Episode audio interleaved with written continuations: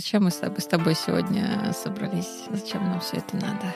Есть некоторое ощущение, что ты не один. Мне приходят, жалуются. Я потом спрашиваю психологов, что с этим делать, и потом делаю умный вид и даю советы своим иммигрантам. Вот такая у меня работа. Ой, я писатель.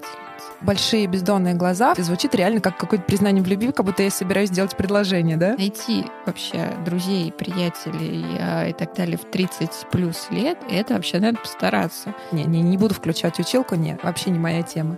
Я так удачно ушла в декретный отпуск, что я из него 7 лет не выходила. У меня был огромный живот, и они боялись, что я рожу прям там. Обнуление. Ты никто, идешь опять а, пахать.